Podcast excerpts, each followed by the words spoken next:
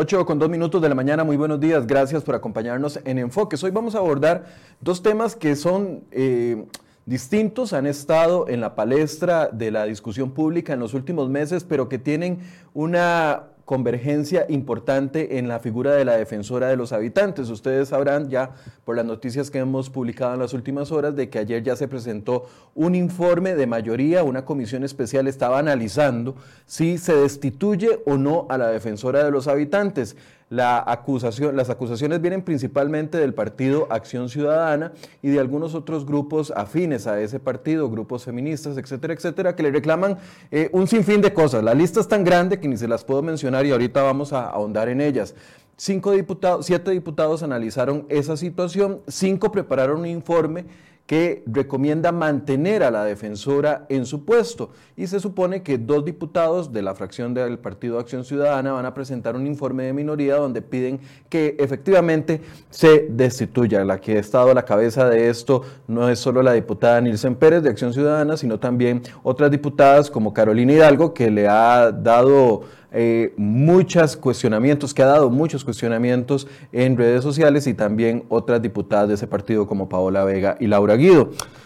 ¿Cuál es la relación y cuál es la importancia de la figura de la defensora de los habitantes en todo el tema de la UPAD? ¿Por qué el PAC está empeñado en sacar a la defensora de los habitantes. ¿Qué hay detrás de todo esto? Bueno, eso es parte de lo que vamos a conversar el día de hoy y lo vamos a conversar con una persona que está involucrada legalmente en ambos procesos.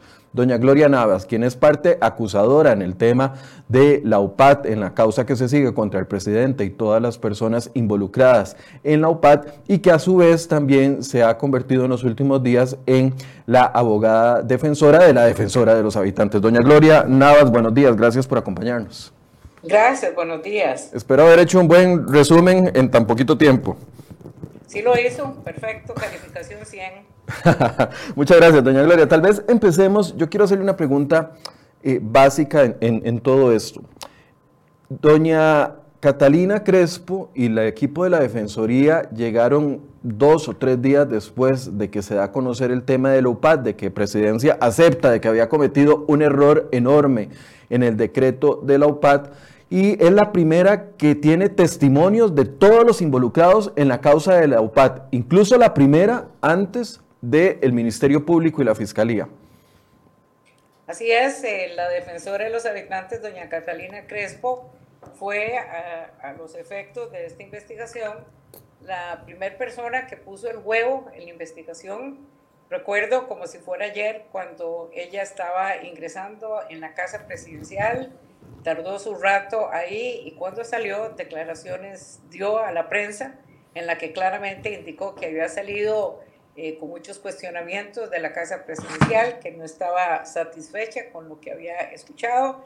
Y inicia su participación en este caso, porque unos días después se presenta por parte de la Defensoría de los Habitantes, firmado por ella como jerarca de esa entidad, el informe de hechos que se remite al Ministerio Público como parte de la investigación que ya el Ministerio Público estaba iniciando. Doña, Gloria, ¿qué peso tiene este informe dentro de, ya casi vamos a hablar de los audios perdidos y todo el asunto, ¿verdad? Que ya lo hemos conversado en otras ocasiones, pero ¿qué peso tiene el informe en la investigación penal que se lleva en contra del presidente? O sea, ¿qué tan importante es el informe de la Defensoría en esta investigación penal, ya que usted conoce ambos procesos?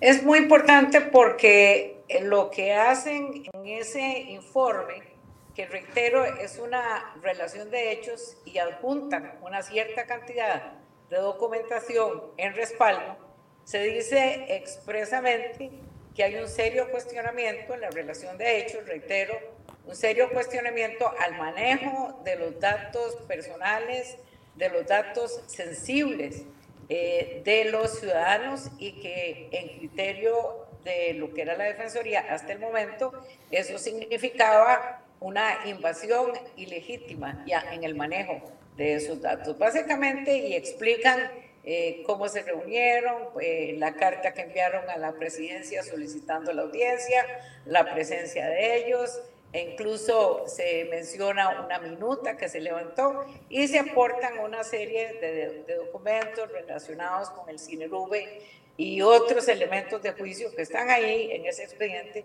y que son de la mayor importancia. Doña Gloria, a ver, ese informe se presenta durante, o la Defensoría lo, pone a disposición del Ministerio Público durante la primera semana eh, en los momentos en donde se estaba realizando el allanamiento. O, el informe sirvió como un insumo para el allanamiento? El, para el allanamiento. De casa presidencial. El, insumo del informe de la Defensoría de los Habitantes, porque así lo dijo la Sala Constitucional en su resolución del 27 de febrero de este año. El informe de la Defensoría de los Habitantes, una serie de denuncias que fueron presentadas formalmente, una de ellas a través de Movimiento Ciudadano y de quien les habla eh, como ciudadana, eh, abogada. También presentaron denuncia don Juan Diego Castro, eh, don Francisco Dalanese y dos colegas que lo acompañaron.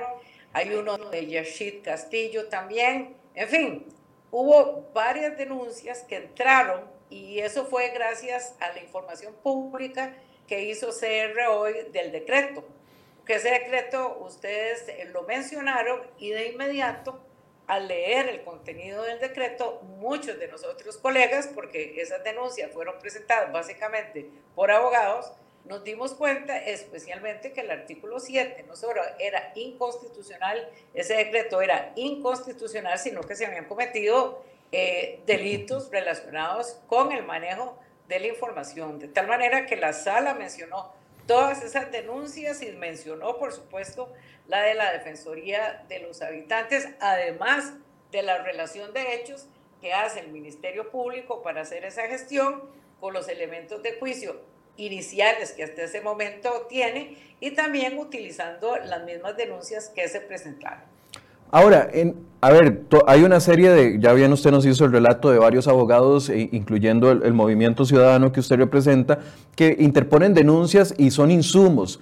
Pero ¿quién es la única persona o quién es el único ente que logra hablar con el presidente de la República previo a que se haga el allanamiento de casa presidencial abiertamente sobre el tema OPAT? Solo la Defensoría. La Defensoría y el interrogatorio básico que hizo doña Catalina al presidente, donde ella ya lo ha dicho públicamente, ella lo ha indicado en la Asamblea Legislativa y lo ha indicado en otros foros, donde ella específicamente le hizo preguntas y él respondió que sí, que él era el responsable de la UPAD, en todo momento eh, no negó su participación y a lo mejor en ese en, ese, en esa entrevista inicial, donde hay prácticamente una confesión clara del presidente de la República sobre su participación, que llevó a Diego Fernández, que llevó a las otras personas, etcétera, todo eso quedó constante en esa grabación eh, que se hizo en Casa Presidencial, pero aparte de eso, doña Catalina es testigo presencial de ello. Grabación o no grabación, doña Catalina estuvo ahí, habló con el presidente y no solo ella de testimonio, sino que estaba la propia persona que grabó y estaba todo un buen grupo de la Defensoría entre los que están ahí denunciándola a ella para que no siguiera en el puesto. Por supuesto, usted con que desde luego que llama la atención, ¿verdad? Por supuesto, con los años que usted tiene de, ejercer eh, en el ámbito penal, no es lo mismo una declaración de una persona previo a que le hagan un allanamiento, a posterior a que le hagan un allanamiento, eh, los, los, términos, los sentidos, la honestidad, la responsabilidad, todo cambia previo o, después de un allanamiento, o me equivoco, doña Gloria. Bueno, no, el allanamiento lo que viene es a recoger, a legalizar elementos de juicio de la mayor importancia porque este, doña Catalina en ese momento, y precisamente por eso ella justifica seriamente y conforme a la ley la denuncia que se presenta con esa relación de hechos, porque esa relación de hechos es lo que sustenta también la autorización para el Ministerio Público para solicitar formalmente y fundadamente ese allanamiento ante la sala tercera, que en estos procedimientos especiales es la competente. Entonces, ¿qué es lo que pasa en el allanamiento? En el allanamiento se captura información importantísima, que por cierto en este momento, pues los abogados del presidente están ahí atacando para ver si no se abre el teléfono, ni se ven los correos electrónicos, que fueron capturados con una resolución de la sala tercera perfectamente lícita. Sí, tal vez no me expliqué. Antes del allanamiento es que el presidente habla con doña, con doña Catalina Crespo y el equipo de la Defensoría y cuenta lo que usted dice o lo que usted interpreta como una aceptación prácticamente de la autoría de la UPAT. No es lo eh, o sea, es, es como una declaración eh, no quiero decir la palabra inocente, pero es una declaración, digamos, previo a que inicie un proceso penal. No, no, no, caen sobre él las mismas presiones que pueden haber después de que inicie un proceso penal. En ese momento ni se sabía que iba a allanarse casa presidencial. Obvio, el allanamiento siempre es sorpresivo y ellos ni, ni siquiera se esperaban.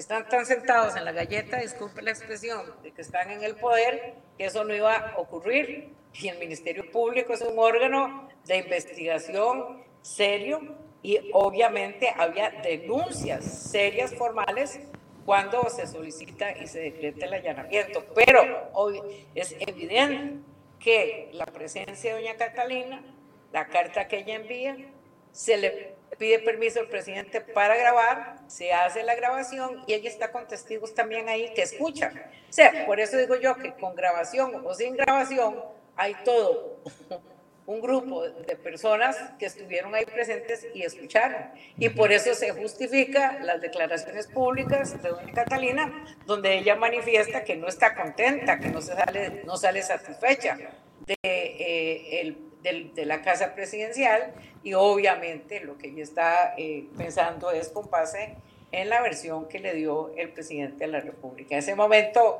yo no digo que pasó por inocente, tal vez pasó por inocente literalmente, pero no que, que eh, sus versiones eran inocentes. Yo creo que es que no dimensionó la eh, intervención del Ministerio Público y de la ciudadanía en esta investigación. Ve que incluso hay una comisión especial legislativa que está investigando. Por eso, entonces, eh, eh, ¿usted cree que en ese momento en el que el presidente, en la minuta que igual la habíamos publicado acá en CR hoy desde el primero de junio del 2020, le vamos a poner el link para que ustedes puedan leer lo que dice la famosa minuta del audio perdido, eh, en ese momento el presidente acepta la responsabilidad de la OPAT sin saber que vienen consecuencias mayores para él. Entonces, sea sincera, y después hay que, de alguna u otra forma, eliminar esa declaración de aceptación de culpa. Eh, pues claro, este, eh, ahí hay una, una versión de él, y es que él no es cualquier persona, es el presidente de la República. Y además, en esa casa presidencial había asesores ahí. No, no es que estaba él solito en una oficina y, y la defensoría lo tomó de sorpresa, no hubo comunicaciones, eh, solicitud, y él sabía que iban a llegar y sabía exactamente qué era el interrogatorio que podría habérsele hecho. Lo que no imaginó, creo yo, es la trascendencia del caso.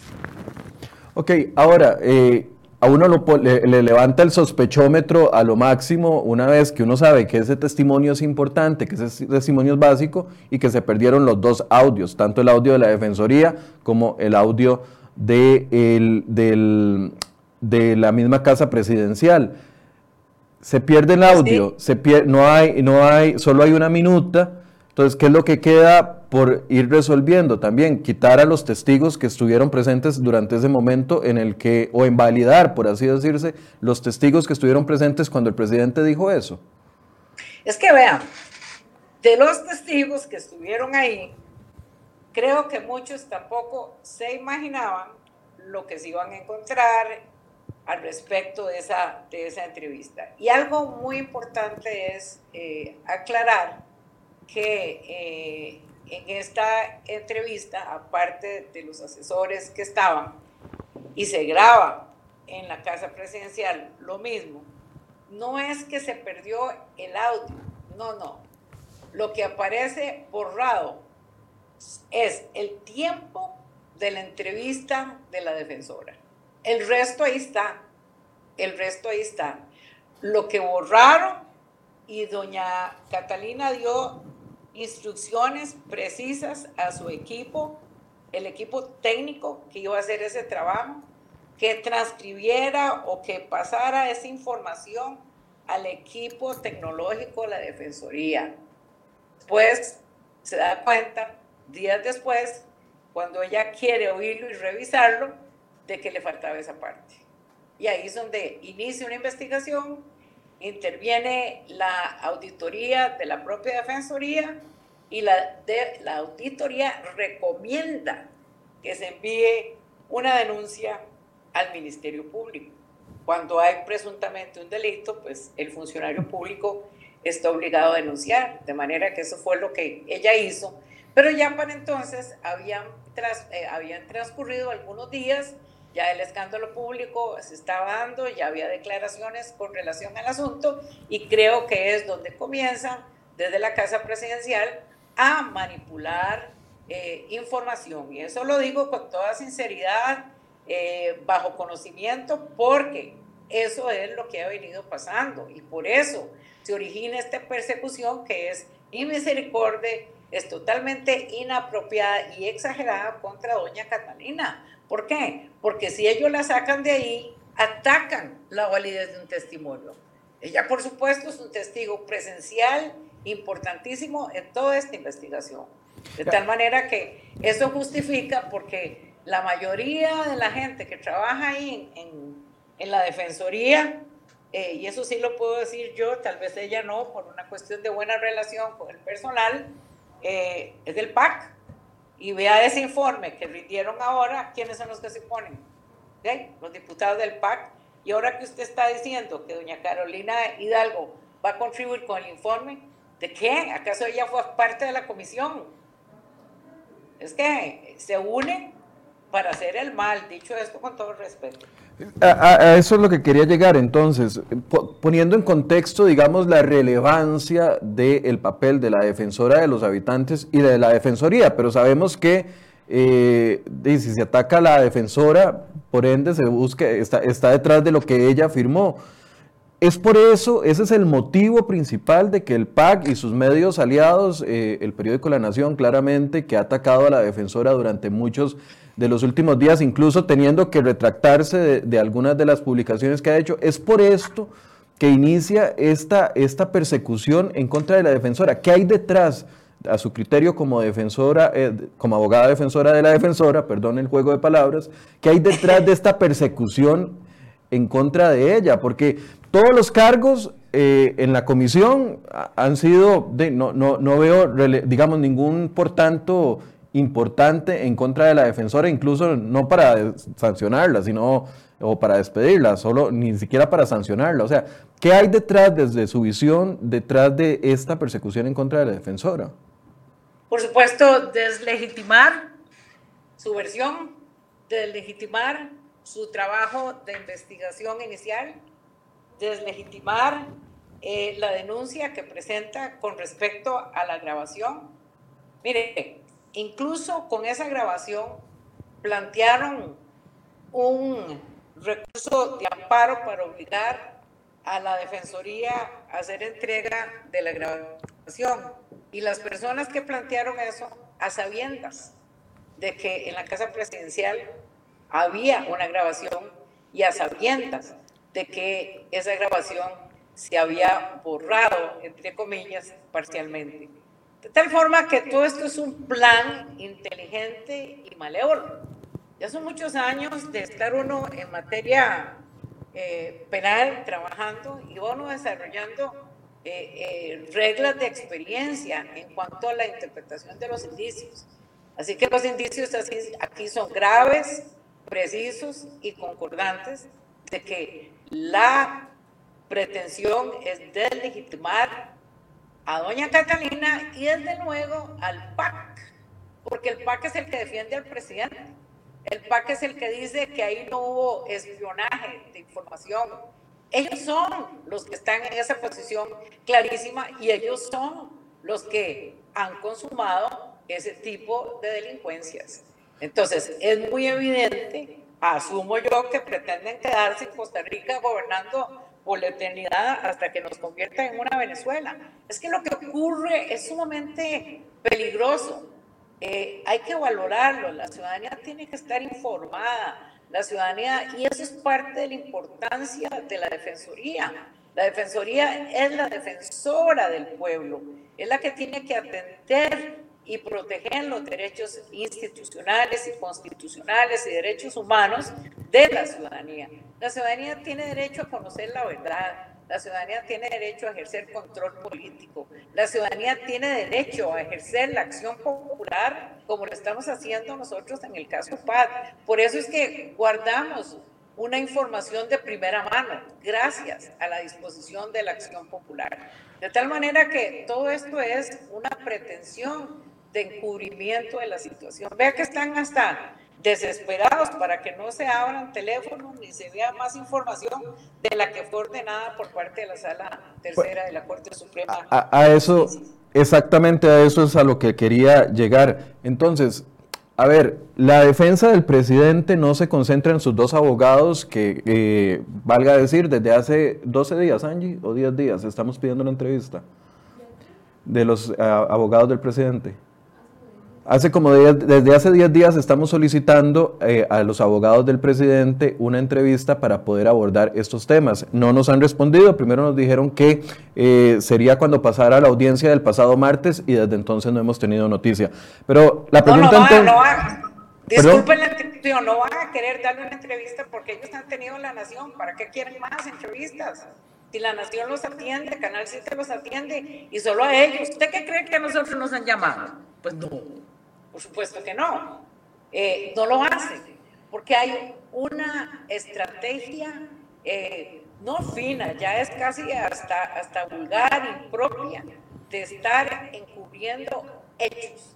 Tienen que haber negociaciones por debajo que yo espero que en algún momento salgan a la luz pública entre ese diario y, y entre el mismo Canal 7. Es decir, me da mucha lástima que eso ocurra porque yo he sido respetuosa, muy gran muy grandemente eh, respetuosa de la libertad de expresión y el pueblo necesita tener equilibrio en el derecho a información. En cambio, ellos no. Entonces, los abogados no van a querer un interrogatorio. Cuando ellos han salido, incluso como en el otro caso del viaje, dando explicaciones, ellos los usan para dar esas explicaciones. ¿Por qué no atender a la prensa? A mí me invita a Canal 7 y aunque me dé hasta por debajo de la lengua, yo voy. Bueno, pero lo que estaba contando doña Gloria, para ir a la pregunta era, bueno, que hemos, porque ya hay algunas personas que dicen, bueno, es que esto no es una entrevista, bueno, esto es una entrevista de periodismo interpretativo. Si no sabe lo que es periodismo interpretativo, vaya, búsquelo y se, y se informa. No es informativo, es interpretativo y estamos uniendo un montón de hechos. Invitamos a los abogados del, presidente desde hace 10 días, no nos ha querido atender. Con esto lo que quiero preguntarle a doña Gloria es, ¿hay un brazo político dentro de la Asamblea Legislativa también ejerciendo defensa del presidente porque le beneficia en la parte judicial? Judicial y política. La Asamblea Legislativa es un órgano político esencialmente. ¿Y a través de quién se expresa? A través de los propios diputados de la fracción.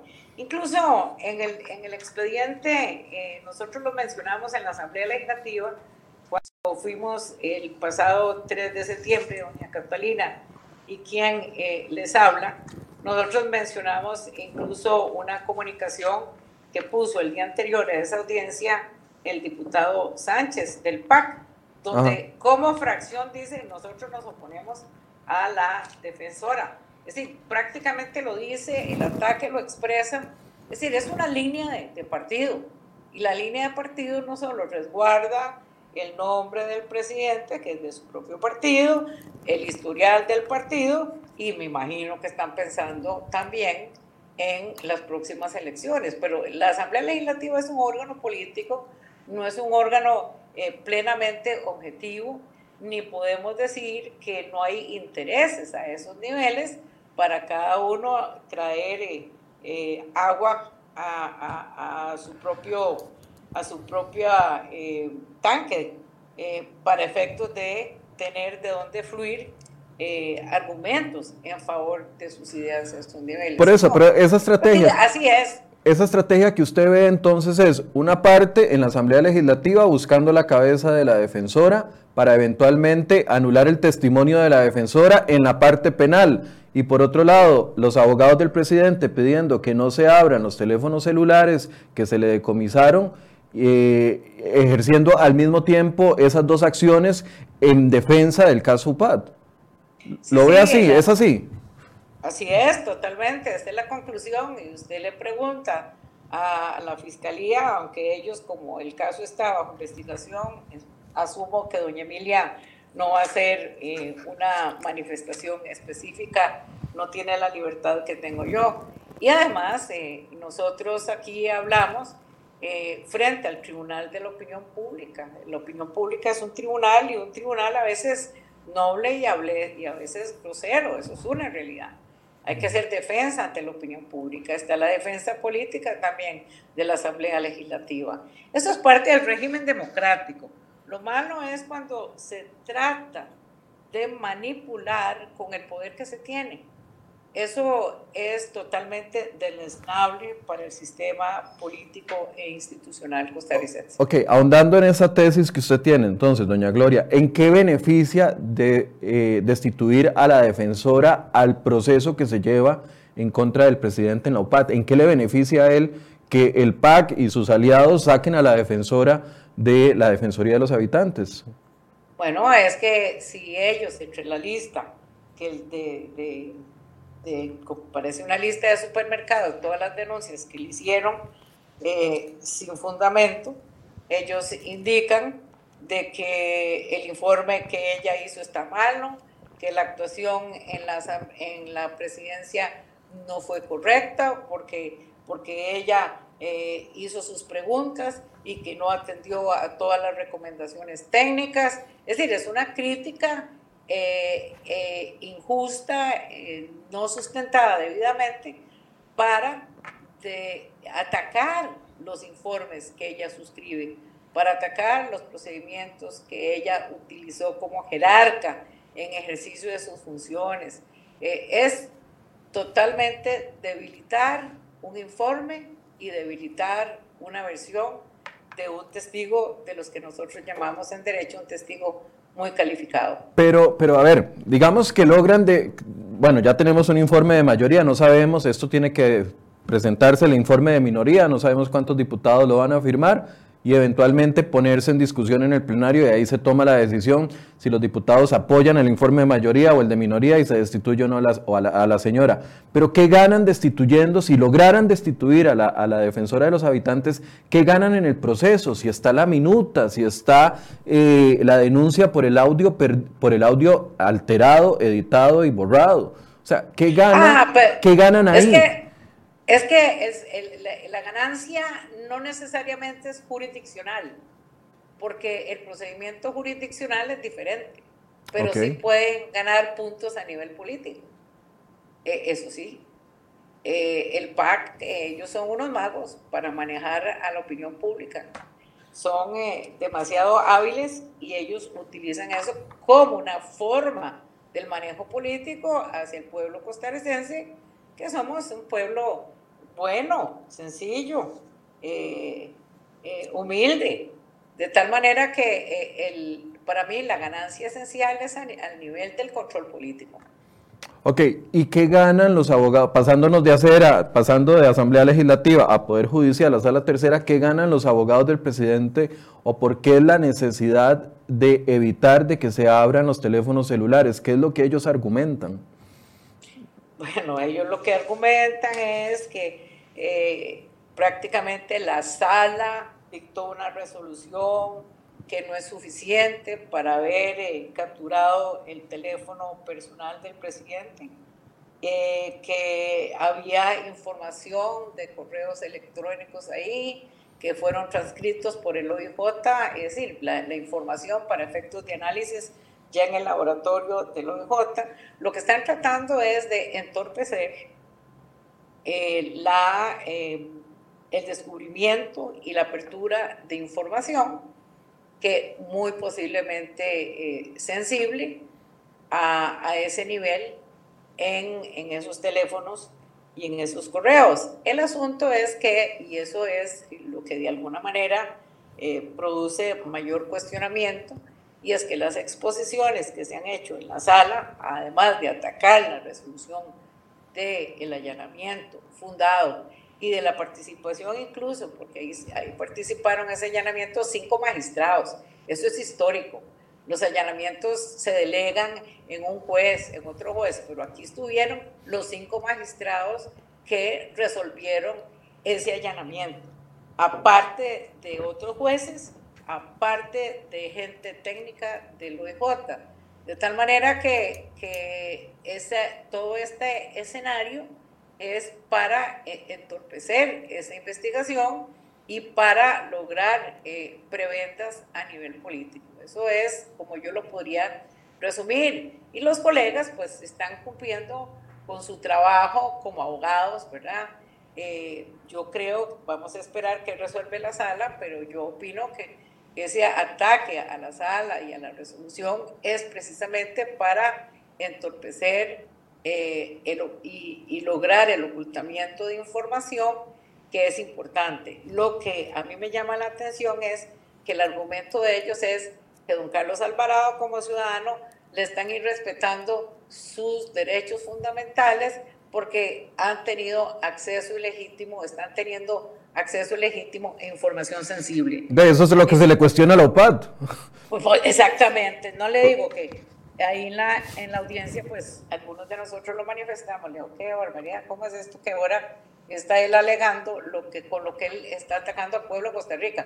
Porque el delito este que se imputa, ¿verdad? De, de, el acceso a esos datos sensibles que son privados, es el principio de autodeterminación de la información, que es una garantía constitucional, es una garantía de derechos humanos y está tipificada en el Código Penal como delito, eso es lo que se ha violado en Casa Presidencial con el señor presidente a la cabeza.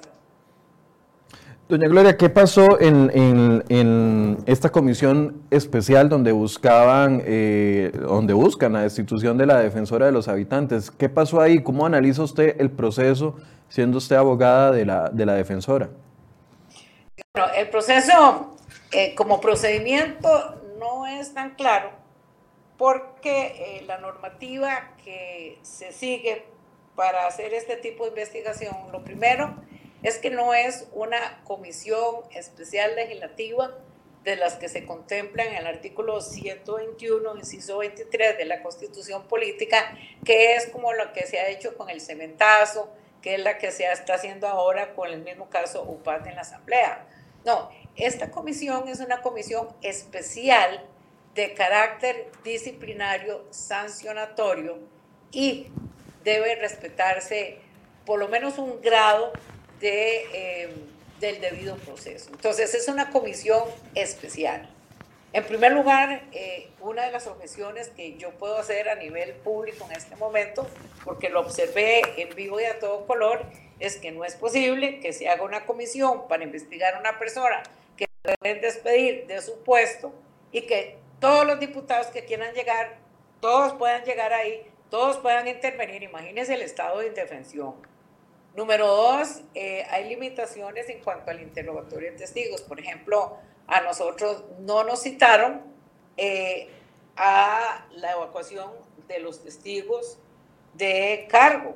Pero bueno, en medio de todo eso, nosotros sí logramos presentar testigos de descargo y logramos aportar documentos en cada uno de esa gran lista de hechos que supuestamente denunciaron. Ahí hasta hay gente que tiene procesos eh, en los tribunales que, que, plantearon incluso antes de que doña Catalina fuera defensora, es decir, un, un, desorden en la exposición y en las declaraciones de los mismos testigos de cargo, muchos aceptaron que las, las acciones no eran ilegales, que, en fin, por eso está el informe. El informe eh, justifica, el de mayoría hace una relación de hechos, hace un análisis de eh, los elementos de juicio y como le digo, nosotros tuvimos de alguna manera oportunidad, tanto doña Catalina como declarar y aportar la prueba de descargo de toda esa lista de asuntos que se mencionan ahí y además me dieron oportunidad a mí como abogada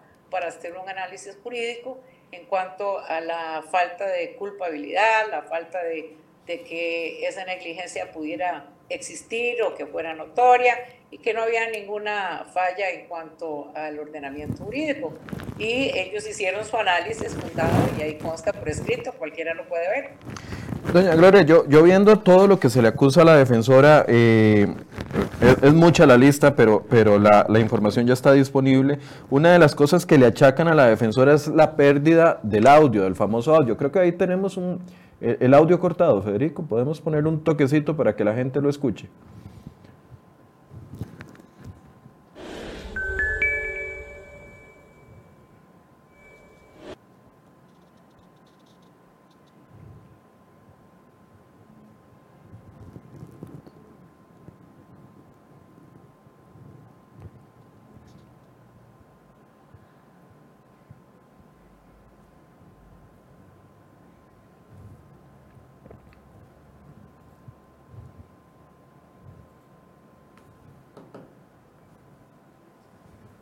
cdehoy.com.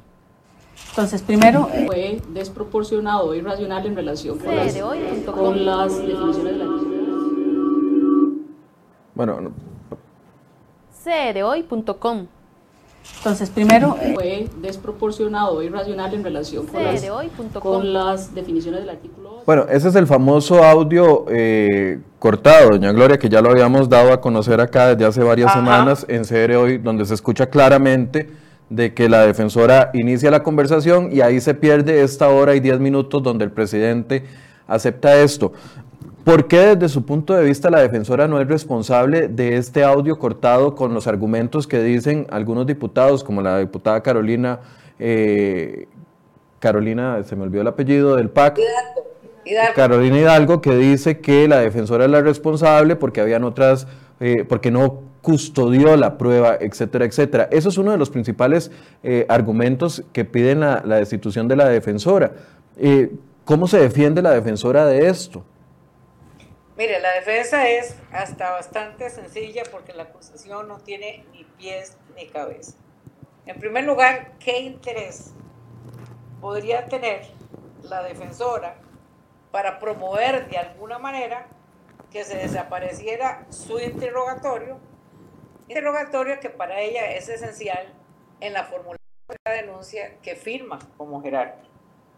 En segundo lugar, esas afirmaciones implican una tremenda ignorancia del procedimiento. La defensora tiene un equipo eh, técnico ahí en esa entidad.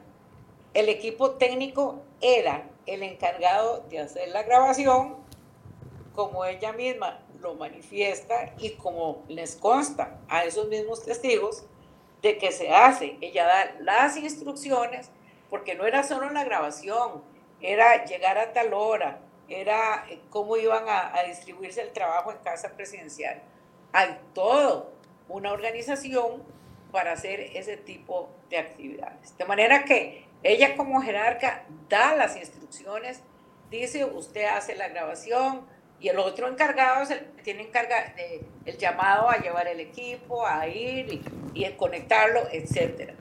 Por otro lado, cuando regresa a las oficinas de la Defensoría, ella da la instrucción en cuanto a la minuta, ella le dice a esta persona, que creo de apellido Tabash, y le dice, eh, guarde esto, registre esto en el equipo tecnológico de la Defensoría.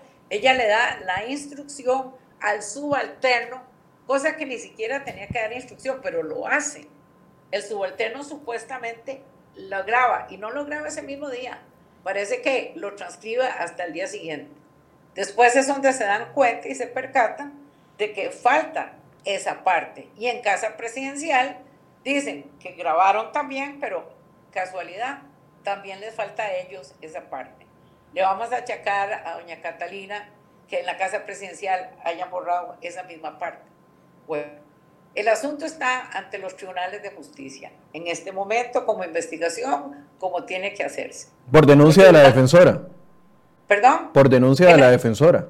Sí, ella fue la que, la, la, la, la que denunció el hecho de la grabación, pero ella acaso manipuló cosas o agarró el teléfono y lo borró. No, ella no hizo nada de eso.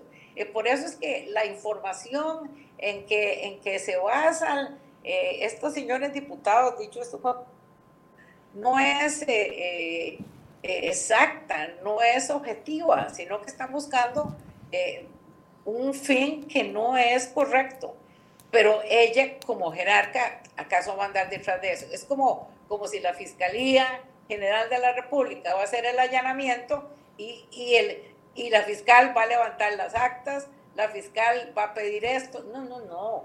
Para eso tiene un equipo que, que la acompañe. Exactamente lo mismo pasó en la Defensoría. Y está en investigación. Eh, esto es importante porque podría ser, podría ser que eso que falta ahí técnicamente, el Ministerio Público a través de la investigación y la revisión técnica del aparato puede determinar que fue una cuestión accidental. Pudo, perfectamente puede darse esa situación. Eh, lo importante aquí es que para efectos de la investigación se dio la grabación, se hizo en la presidencia, el presidente declaró, el presidente dijo lo que ya señalamos y ahí está doña Catalina como testigo y además, si los otros bajo juramento declaran, asumo que dirán la verdad también porque estuvieron ahí. Otra de las argumentaciones que, del Partido de Acción Ciudadana para solicitar la destitución de la defensora es el mal clima organizacional, porque dicen que desde que ella llegó todo se complicó, patas arriba en la Defensoría, los mismos directores han salido notas supuestamente donde piden la destitución de la defensora. ¿Cómo se defiende ella de esos puntos? Mire, ella... ¿Y, son lo suficientemente fuertes como para pedir la destitución de un jefe? No, no, jamás, vea. De la, de la del informe que, que ya es eh, de conocimiento público, eh, ese informe de mayoría contiene eh, transcripción de las declaraciones de los funcionarios. Vale la pena que la gente lo vea. transcripción de lo que dijeron los funcionarios. Los mismos funcionarios eh, indicaron que eso que usted está puntualizando y doña Catalina eh, y en la, en la, audiencia ellos prácticamente dijeron que, que no era eh, una situación gravísima, más que todo lo que ellos expresaban eran como ciertas incomodidades, pero ninguna imputación seria como para decir a esta fulana hay que despedirla porque es un inútil, porque no trabaja bien o porque ha violado el ordenamiento jurídico. Pero por otro lado, ella aportó la prueba específica de cómo encontró ella la Defensoría cuando llegó. Ella tiene año y medio de estar ahí en la Defensoría. Ella habla de informes incluso que están desde el 2016 que no habían sido valorados, ni utilizados, ni puestos en prácticas, recomendaciones de Naciones Unidas, recomendaciones del Estado de, la Nación, etcétera, ella aporta esa, esa información a la Asamblea Legislativa y le explica y explica además cuáles son las propuestas que ella ha hecho, el organigrama, etcétera. Es decir, todo eso que se dice es falso, eso no es cierto. Y ella lo explicó claramente. Por eso ahí mismo, en ese informe de la Asamblea se indica con toda claridad, ¿verdad? ¿Qué fueron los elementos de juicio con que se contaron? Y ella presentó sobre de cargo en cargo, de uno en uno, las explicaciones y los documentos que apoyaban su versión. ¿Cuántos, ¿Cuántos diputados participaron? A ver, yo tengo aquí el informe y está firmado por cinco diputados, los voy a leer. Eh, Marinés Solís, el informe que recomienda mantenerla. Marinés Solís Quiroz del, del Partido eh, Unidad Social Cristiana, don Jorge Luis Fonseca de Liberación Nacional, Eric Rodríguez Steller, quien es diputado independiente, independiente Aida Montiel, que es diputada de Liberación Nacional, y Melvin eh, Piña, que es de Restauración Nacional. Eh, usted me dice que participaron muchos diputados, pero los informes los, los firman solo los diputados integrantes de la comisión, ¿correcto?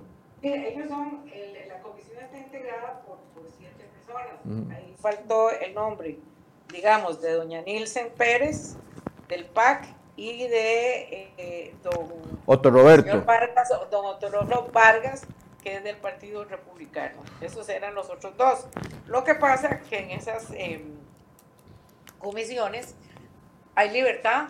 Yo no sé de dónde sacan la interpretación, pero bueno, porque si es un procedimiento disciplinario sancionatorio, pues, si ese es el equipo que va a investigar, pues ese tenía que estar. Pero no, ahí se meten todos. Vea que usted me acaba de mencionar que doña Carolina quiere hacer un informe. No, no, lo que he visto de doña Carolina, para ser claro, lo que he visto en redes sociales es la insistencia de doña Carolina en que se tiene que destituir a la defensora. Bueno, para eso vendrá eventualmente eh, el plenario legislativo, pero los diputados que firmaron, vea que son de diferentes partidos políticos, ¿verdad? Del Partido Liberación Nacional, de Restauración y de la misma Unidad Social Cristiana.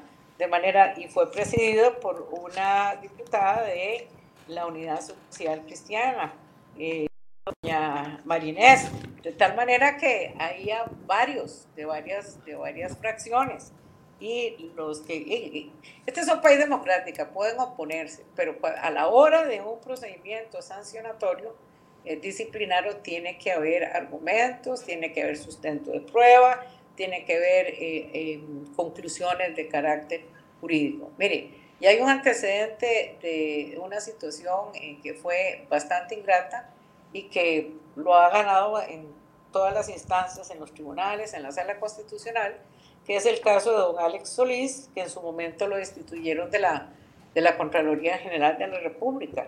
Eh, a él le, le, y respetaron todo el debido proceso y es muy interesante el caso de él. Ahí está en los anales de la Asamblea Legislativa. También hay un antecedente y un caso que, que, se levantó y se pretendió lo mismo de doña Lisbeth Quesada también. Ahí intervino la sala constitucional. En fin, hay todo un procedimiento eh, para estas investigaciones sancionatorias que es diferente al del control político. Eh, eh, y eso hay que establecerlo. Ahora, ¿qué es lo que pasa? Esto le, asumo que están esperando el informe de minoría, eh, lo envían a la presidencia y la presidencia del señor Khrushchev es el que tiene que tomar la decisión porque tiene que meterlo en agenda. ¿Cuándo lo va a poner ahí en agenda para la discusión? Y en el procedimiento, expresamente que se sigue de acuerdo con el artículo 17 del reglamento de la Defensoría de los Habitantes, a la defensora en ese momento, eh, eh, tienen que darle oportunidad de defensa eh, y ahí tienen que oír a ella y tendrían que oír a su asesoría legal igualmente en un análisis para que tomen la decisión los diputados y esa decisión requiere de mayoría calificada. Es decir, 38 votos. Ah, no. Tendría que haber 38 votos en, contra, sí. Esos, son dos terceras partes. Ok. Son ¿Y las dos terceras. ¿Ya ustedes han sido notificados de cuándo se realizará este proceso o todavía eh, No, el no. presidente de la Asamblea no, no ha indicado? ¿O no hay tiempos establecidos dentro del proceso para decir después de la presentación del primer informe se tiene que presentar el segundo y, y discutirlo? No, no, no está regulado claramente el procedimiento. Este, esos son parte de, de reformas que hay que hacer ahí en la Asamblea Legislativa para eh, regular ese tipo de procedimientos eh, en cuanto a ese tipo de investigaciones. ¿Cómo se siente Soy- usted? ¿Qué panorama ve como defensora de la defensora eh, después de conocerse que cinco de los siete diputados, no diez, porque algunas personas han estado poniendo en los comentarios que la comisión estaba integrada por diez personas? No, eso es falso, estaba integrada por siete. eh, por lo que claramente, si ya hay un informe de mayoría de cinco, el informe que viene va a ser de minoría y va a ser solamente firmado por dos diputados, si estos dos diputados lo firman eventualmente. Eh, ¿Cómo se siente usted? ¿Cómo siente el ambiente? ¿Siente que, que la defensora logró aclarar los cuestionamientos que se le habían dado y que puede salir librada de este proceso? Sí, claro, claro, eh, doña Catalina, este, realmente nada de eso encasilla ninguna falta y eso es el informe mayoría. Eh, la mayoría es la que manda en un régimen democrático. Claro, ahora eso es un informe que no es vinculante y eso hay que aclararlo para el plenario legislativo. Pero asumo que si hay gente de varias, eh, de varias eh, fracciones legislativas y eh, me parece que no llegaría nunca jamás a cumplirse con, con esa mayoría calificada de dos terceras partes de los miembros presentes que votarían. Aparte aparte de que ella tiene oportunidad de ejercer defensa, y esa sí es pública, ¿verdad? Eh, y, y, ahí pues se aclararían más cosas. Hay muchos casos, hay muchos casos, mire, que históricamente en la Asamblea, no sé, no le puedo decir cuántos, pero que se quedan en los informes de las comisiones y no pasan de ahí. Ok, eh, acabado este capítulo, ¿qué es lo que sigue en el capítulo de la UPAT? Ya sabemos que usted estuvo presente la semana pasada en esa nueva audiencia que, que es privado, usted no puede comentar qué es lo que sucede ahí, sí se puede comentar. ¿Qué, qué está pasando en el, en el caso UPAT, eh, eh, en la investigación específica contra el presidente? Vea, en principio, en principio eh, los procesos penales no, no deben trascender en la etapa de investigación, que es la primera parte. La segunda es la etapa de eh, la audiencia preliminar y la tercera es la etapa de debate en un procedimiento ordinario. Este procedimiento del UPAD tiene eh, normativa especial porque es un juzgamiento em, de los miembros de los supremos poderes y esta primera etapa de eh, investigación eh, la asume la Fiscalía General de la República, incluyendo personas que no son miembros de los supremos poderes. En este caso, pues todos estaban ahí, la mayoría de ellos, de los diputados, todos eh, en, como parte, como funcionarios públicos, y luego renunciaron o los renunciaron. Y el señor diputado Morales de que era ministro de la presidencia y está acusado, de ahora está en la Asamblea Legislativa como diputado. Entonces, ahí hay una, una situación bastante sui generis, pero el juzgamiento en estos casos le corresponde a la, hasta a la Corte Suprema de Justicia y a la sala, donde eventualmente habría que nombrar a los suplentes. Eso es, en forma general, el procedimiento previo a haber agotado el trámite en la Asamblea Legislativa en la cual se levantaría el fuero de privilegio del presidente de la República y cualquier otro funcionario. Por eso, pero ¿qué tiene que pasar primero? ¿Que se resuelva esta situación de los teléfonos celulares, bajar la información, analizarla por el OIJ o qué, o qué tiene que pasar en el proceso? Estamos en la etapa, en la etapa de investigación, en la primera etapa juegan todas las pruebas, etcétera, y una vez que se termine la etapa de investigación, el Ministerio Público puede decidir eh, acusar, se acusa formalmente, tiene que comunicar y la que, las querellas también, que sean las acciones eh, de los particulares y la acción popular, la, como la de nosotros, y tiene que pasar eh, a, la, a la Corte Suprema de Justicia. La Corte Suprema de Justicia formalmente le comunica a la Asamblea Legislativa que hay una acusación para que proceda con el levantamiento del fuero. Si estuviera en el cargo en ese momento. No sabemos si eso se va a resolver antes de los dos años que faltan. Si va, a, si va a durar más, entonces todos van al proceso ordinario. Sigue la causa, ya iríamos a la audiencia preliminar y al debate común y corriente con los jueces, casación, etcétera. Por eso, pero lo que está deteniendo en este momento que avance la investigación es el tema de los celulares. En parte, claro que sí, eso, eso es entorpecer la investigación, claro que sí, porque realmente las gestiones que se han hecho, en mi opinión, eh, no, no, son de recibo. Ahora, eh, en cuanto a la, a la, información pública de un caso penal, ahí es donde, eh, esa fue la pregunta inicial que usted me hizo, le contesto de que precisamente, aunque haya necesidad de no hacer manifestaciones, de un caso que está en los tribunales de justicia en materia penal, lo cierto el caso de que aquí hay un interés público. En este caso hay un interés público y el interés público es derecho ciudadano conocerlo. Hay un tribunal de la opinión pública, de manera que, que ese secreto no es estricto. Vea que los mismos defensores del señor presidente y acá rato salen dando entrevistas y, y a nosotros nos dijeron, este, en realidad no digan nada nosotros todos nos quedamos callados y, al día siguiente salieron como dos páginas de La Nación informando todo lo que pasó ahí. Bueno, ahí no vamos a pelear por eso, porque entiendo yo que es el Tribunal de la Opinión Pública y hay que informar. esto tiene un plazo, este periodo que está en discusión de que si se abren o no se abren los, celulares del presidente. Eh, en realidad no hay un plazo, eh, pero yo asumo, ellos nos dieron, fuimos a la audiencia. Eso fue la semana pasada, ¿verdad? La audiencia. La semana pasada, sí. Nos dieron también tres días para pronunciarnos sobre la admisibilidad de una prueba técnica que presentaron los abogados del presidente eh, de una empresa que se llama soporteexperto.com SA.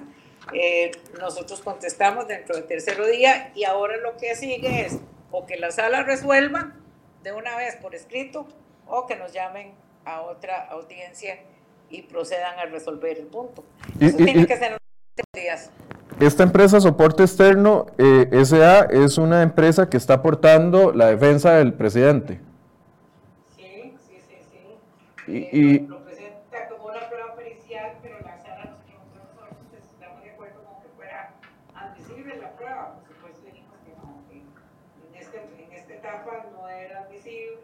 pareciera que hay algunos cuestionamientos que no los tengo comprobados yo y por eso no hago referencia a ellos sobre esta empresa y unas relaciones que hay con una entidad pública. Pero se puede saber, doña Gloria, no sé si la estoy comprometiendo en público y no quisiera eso, se puede saber qué es lo que se pretende con esta nueva prueba que aportan los abogados. Ah, pues claro, cuestionar todo lo del teléfono, que eso no debió haberse eh, recabado, que eso no debió haberse eh, recogido, que que en toda esta situación había posibilidad de hacer una diferencia entre lo que se podían llevar y lo que no se podían llevar, para utilizar términos eh, comunes entendibles para todos.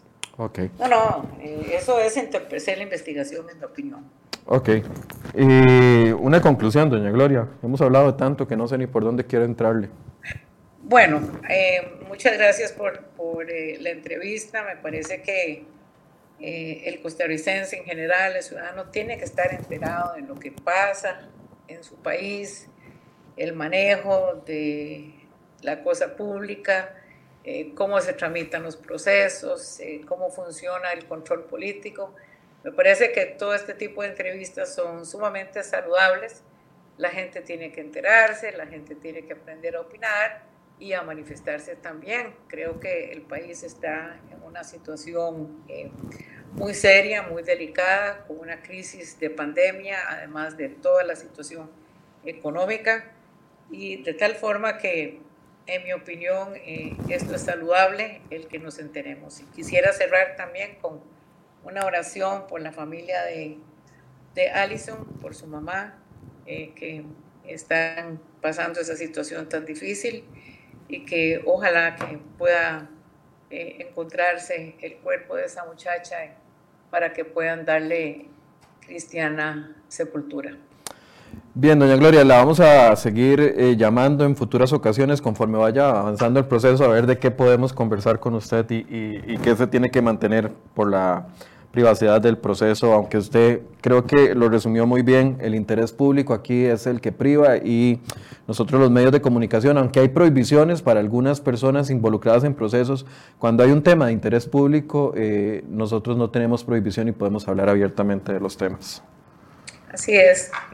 Muchas, gracias. Muchas gracias a doña Gloria eh, Navas, abogada de la defensora de los habitantes, Catalina Crespo, que como les decíamos ayer, eh, se ha presentado este primer informe, un informe de mayoría que recomienda no destituir a la defensora por las razones que hemos explicado ampliamente. Acá seguimos abiertos esperando a que eh, nos acompañen los abogados del presidente para hablar sobre el tema UPAT.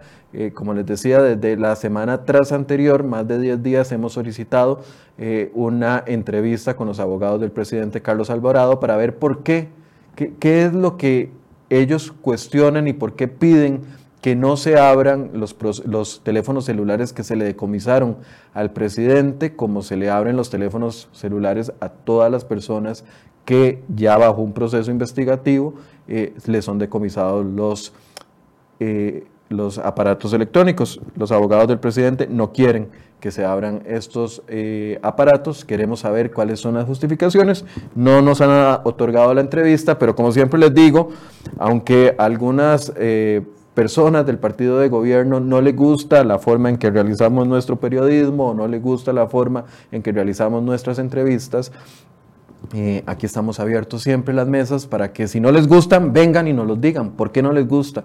Que, cómo abordamos los temas y que nos expresen sus puntos de vista. La mesa sigue abierta, así que los invitamos a que sigan en contacto con nosotros. Mañana vamos a hablar de otro tema de interés público que esperamos que se conecten a partir de las 8 de la mañana. Muy buenos días.